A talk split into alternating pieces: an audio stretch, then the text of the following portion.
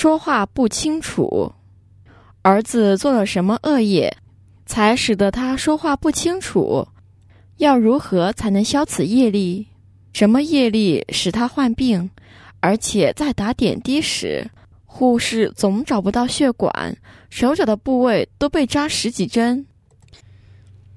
你儿子说话不清楚，是因为过去世曾模仿说话不清楚的人，让他丢脸。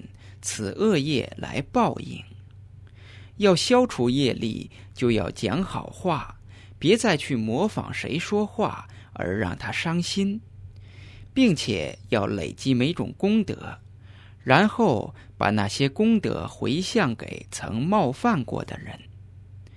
他患病打点滴时，护士总找不到血管，手脚被刺了十几针。是因为过去是杀小动物，如压蚂蚁、打蚊子或苍蝇等等，此恶业来报应。